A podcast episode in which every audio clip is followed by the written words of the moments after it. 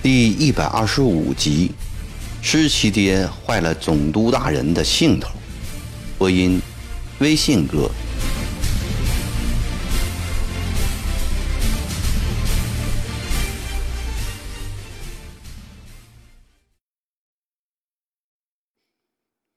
曾国藩一到祁门，只见四周山势陡峭，与外界相连的仅一条东通休宁、徽州，西连景德镇的关马大道。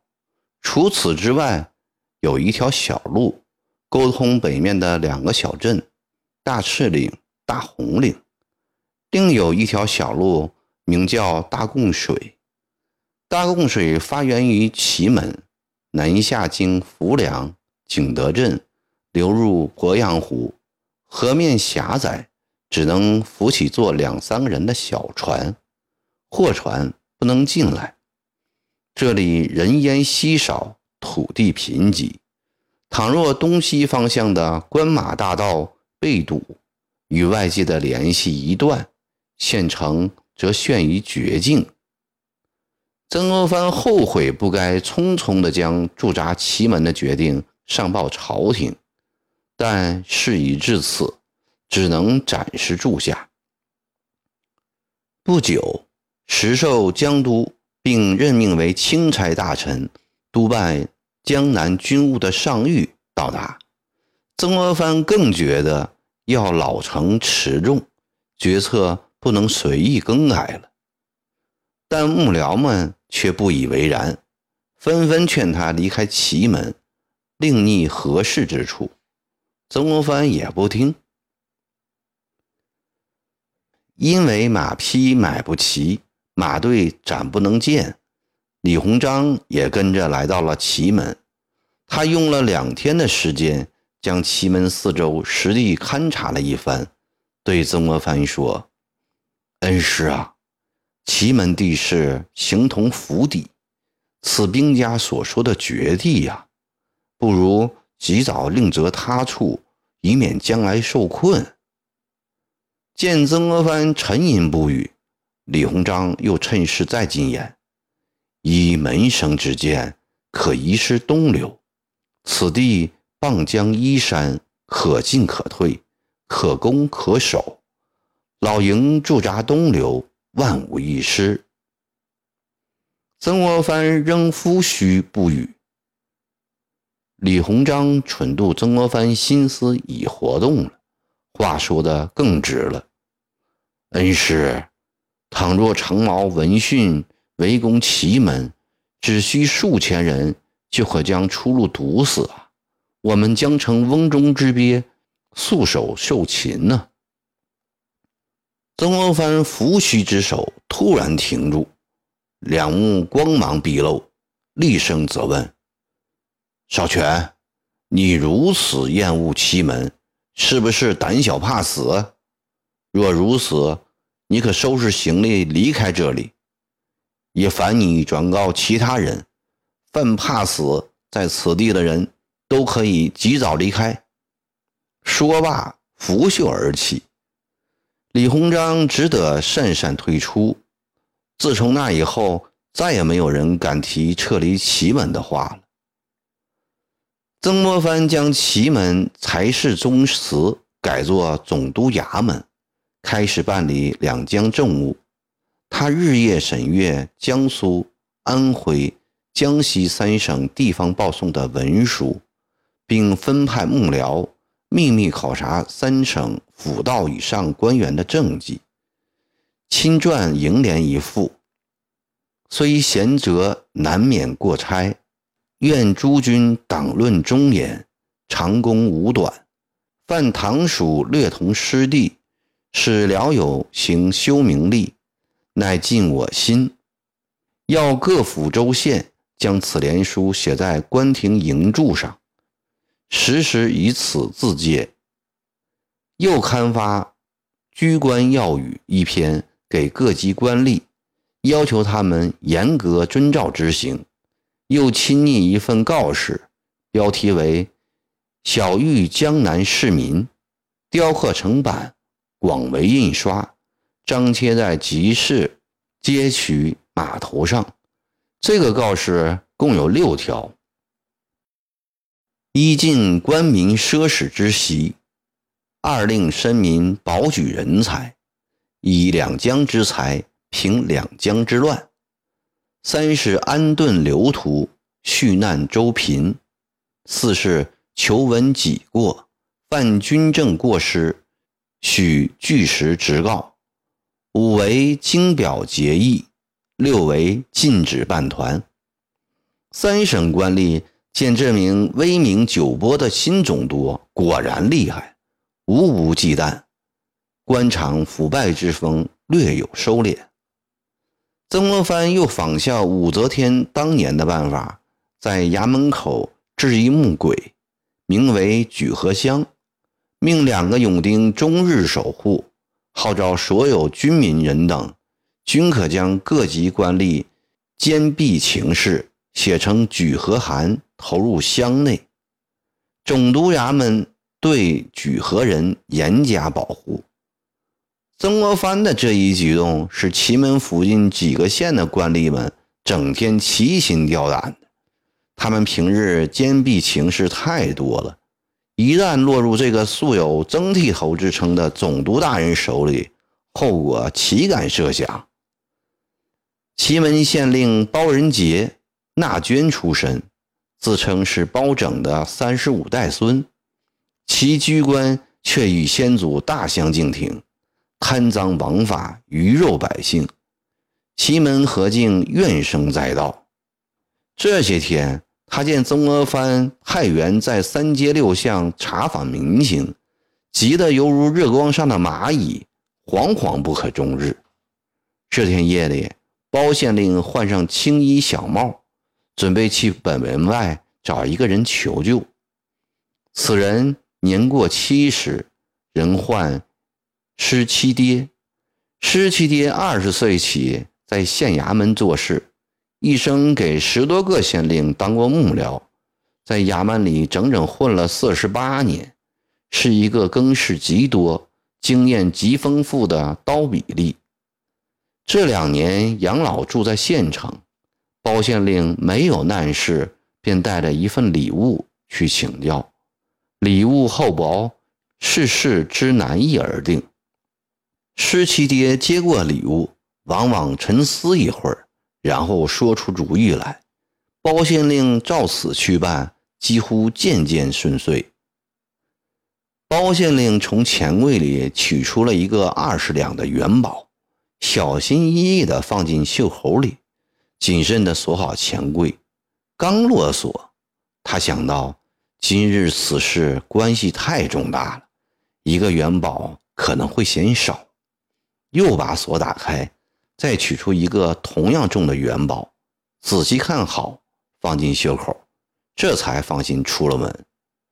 施七爹见包县令恭恭敬敬地送上两个元宝，乐得偷体欢喜。凝神听完陈述后，他抱着一杆长烟筒，石雕泥塑似的靠在椅背上，长时间沉默不语。包县令耐心地等着。大约过了半个时辰，施七爹想出了一个好主意。第二天晚上，守护举河乡的乡勇将一大叠信函送到曾国藩的书案上，像往日一样，他依次将最上面的一封信拆开，准备每一封信都亲自看一遍。谁知这第一封信刚读了几行，便大为惊骇。这封信举合的不是别人，正是他自己。信上说，曾国荃打下吉安时，偷运了两万多两银子回荷叶塘买田起屋。据说此事是曾国藩授意的。曾国藩额头上沁出了汗珠，他心里知道，袁普的确。是运了不少银子回家，但并非是他授意的。不过，作为大哥，作为主帅，袁普做这种事，他能逃脱责任吗？曾国藩将这封信锁进竹箱里，继续看了下去。第二封举和的是走七嫂趁丈夫外出之时，偷了一个野汉子在家，请官府速派人前去捉奸，以正风俗。曾国藩看后冷笑一声，顺手丢在了一边。打开第三封，他又惊呆了。这封信又告到他的头上来了，说他自办团练以来，打仗无功，争权有术，所办的事情大多违背国法，不通情理。举了在赣北设李卡一事为例。曾国藩皱起扫帚眉，把这封信也锁进了竹箱。他已无心一封封细看了，略微浏览了一下。十几封举和函，有一半是告了乡间小偷小摸、打架通奸等琐碎细事，另一半告的是驻扎祁门的乡勇官丁的不法情事，涉及地方官吏的一封也没有。这一夜，曾国藩兴味索然。第二天送来了十几封，也差不多全是鸡毛蒜皮的小事。第三天也有个七八封，打头一封便让曾国藩心惊肉跳。这封函告曾国藩私通长毛，与长毛左军主将韦俊私定密约，伺机造反，并有根有据地指出他的不臣之心多年前便已萌发了，举了几句诗为证，说他曾写过。竟将云梦推如界，未信君山产不平的词句。这里的君山就是暗示朝廷。又有我思竟何属，四海一刘荣。他日欲能访，千山捉卧龙的五言诗。刘荣既然是诸葛亮，他曾国藩无疑是当今的刘先主了。曾国藩气得火冒三丈，狠狠地想：这一定是有人在与我作对，借机诬陷，非得把这些人查出来不可。可是转而又想，如何查呢？不是自己号召别人举和的吗？举和别人可以，举和你自己就不行了吗？倘若此事闹大了，传到朝廷上去。皇上派人来调查这些是是非非、真真假假的举和函，一旦公之于世，岂不反而坏了大事？曾国藩赶紧从竹箱里取出前两天那些告他和九弟满地的举和函来，点起火，一把给烧了。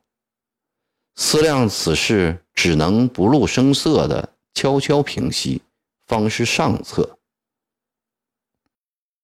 过了几天，恰好宁国府告急，曾国藩便借口军情紧急，无暇浏览为借口，吩咐永丁将举和鬼撤了。这里包县令见大难躲过，心里好不畅快，又暗地里送给了十七爹一批段子，嘱咐他千万千万不要泄露出去。宁国府的告急书是鲍超派人送来的。就在程一成出兵援安庆的时候，罗大刚、周国瑜怀着对叛徒伪俊的不共戴天之仇，带领了一万精兵奇袭池州府，一举收复，打乱了曾国藩的军事部署。李秀成率领十万人挺进赣北，与正在浮梁。景德镇一带的左宗棠楚军激战，李世贤则带领七万人马将宁国府城团团包围。鲍超亭子营有一万人，但住在城里的只有三千，其他七千分扎在城外百十里的地的地方。鲍超一面飞调城外兵马来救援，又要随身书吏。给曾国藩写一封求援书。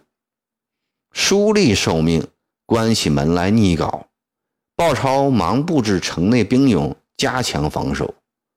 过了一会儿，鲍超匆匆赶回衙门，高喊：“求援书发了吗？”书吏毕恭毕敬地回答：“回禀鲍提督，求援书尚未写好。”鲍超一听火了，骂道：“十万长矛围在城外，大火已烧到眉毛屁股上了，你做啥子去了？这么久还没写好？”书立忙说：“鲍提督息怒，这就写好，这我这就写好。”说完。坐在文案边托腮构思，鲍超看得不耐烦，走上前去怒斥：“你这个书呆子，什么时候了还掉文墨？老子写给你看。”鲍超读过书立手中的笔，在纸上发了一个方框框，然后心急火燎地在方框外画了几十个小圆圈，看看还不甚满意，便又在方框里。写了个东找西歪的“豹”字，这才放下笔，高喊：“来人呐，把求援书给宗大人送去。”那书吏在一旁只觉得好笑，但却又不敢笑出声来。鲍超的群援书送到了祁门，引起督府幕僚的哄堂大笑，曾国藩也跟着笑了起来，笑后却称赞说。鲍春亭人聪明啊，这幅画生动简明，胜过文字多了。即命朱品龙带三千人前去宁国救援。朱品龙刚走，徽州知府又来告急。曾国藩一时不知调何人去为好，正在为难之时，一个人走了进来，说：“徽州是我的属地。”你怎么不派我去救援呢？曾国藩一见乐了，心里说：“惭愧呀，我怎么竟然忘了他呢？”